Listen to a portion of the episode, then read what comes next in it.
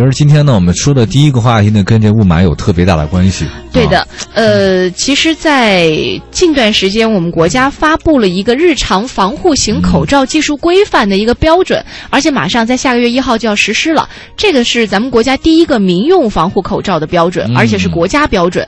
但是标准明确标明了说。不适用于儿童用口罩，所以有记者就非常有心啊，他去调查了一下，就发现儿童口罩在北京市场其实有很大的份额，而且品牌很多，可是价格不等，也没有生产标准，一般都是成人口罩的一个缩小版，最多加一些卡通图案，对吧？对。所以参与起草标准的专家也说了，说儿童口罩的标准呢还没有纳入新规，主要是这个儿童身体差异比较大，数据采集也很难，但是下一步还是会考虑一下。我觉得这个说了一条消息吧，我觉得特别可。可怜，嗯，特别无奈，特别无助。你说这种天气压根就不适合人生存，你更别说孩子了。嗯，谁不想给自己孩子一个很好的的那个环境呢？但是现在这条件就是这样。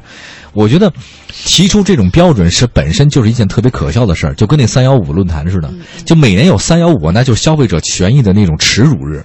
可是我们居然还有人说天天三幺五，但是如果没有的话，是不是会耻辱到家呢？呃，你不觉得现在已经消费者耻辱到家了吗？这这感觉就很像那种什么呢？就是比如说，嗯，别人揍你，对你反抗是，这我觉得还好，不算耻辱吧？你起码是反抗了。对我反抗，别人揍你，你默默的承受，这才是最大的耻辱。我我是这样想的，说，请你打我的这个地方，我这个地方抗打。这个防霾口罩不就是这样吗？没关系，我穿这件衣服很扛打，你随便打。没事没事的啊，你不要瞎说那么轻。你觉得这是不是你你说起来好像很可笑，可实际上就是这样。当我们出现了防霾口罩，而且在这种天气日常的情况之下，我觉得本身就是件特别可笑的事儿。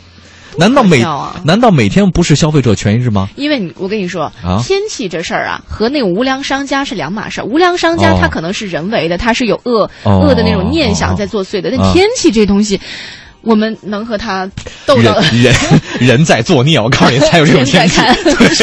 那我这老天爷，老天长眼啊！我跟你说，那我们先说一下这事儿啊。其实口罩呢，它也根据空气的污染呢，分低到高的这不同等级啊。有什么 D 级、C 级、B 级和 A 级，分别是从中度级以下、重度级以下、严重和严重污染啊，严重以下。其实它那个 A 级是最高的，防范幅度据说达到百分之九十。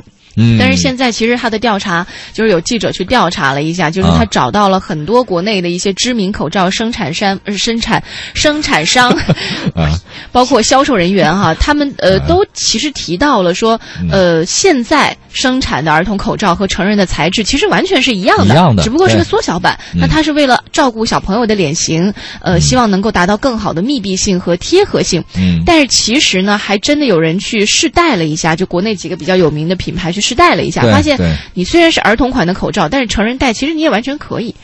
就是你你你所谓的贴合，你在脸颊的地方缝隙的地方还是会有，就是不是那么完美。我们说这条消息的感觉，对于我来讲，就相当于让每次受骗之后，以这个电视台的主持人或者某些地方说，请您擦亮眼睛。就请你选用这种口罩是最合适的，防雾霾。请你选用这种的是不防雾霾的。现在其实北京治理雾霾也已经有很多的动作。当然，当然已经有了哈。我希我希望是有的。我今天我们还在一个群里，那群里有很多的爸爸妈妈，就是我们自己叫“辣爸辣妈群”，那什么“辣妈奶爸群”，大概就这个群吧。现在那群里面有有一个特别有名的一个儿科医生，我们。今天看了这个新闻以后，几乎所有人的焦点都在他的身上，都向他请教说到底该买什么品牌的。多可怜呢！后来就很多家长都会把自己买过的发过来，然后把材质什么，就是一些品牌啊，就把照片拍到群里去看。经过那个医生看了很多，他专门做这一块的嘛，他就说其实都没有什么对，其实都没有本质区别，就买个凑合先戴。对对对，就是这样。所以我建议大家吧，这个青山绿水啊，还是特别重要的一件事儿。嗯，当我们呼吸的空气肮脏，当我们喝的水不太干净，当我们吃的东西有问题的时候，不要跟我们谈什么幸福啊，这事儿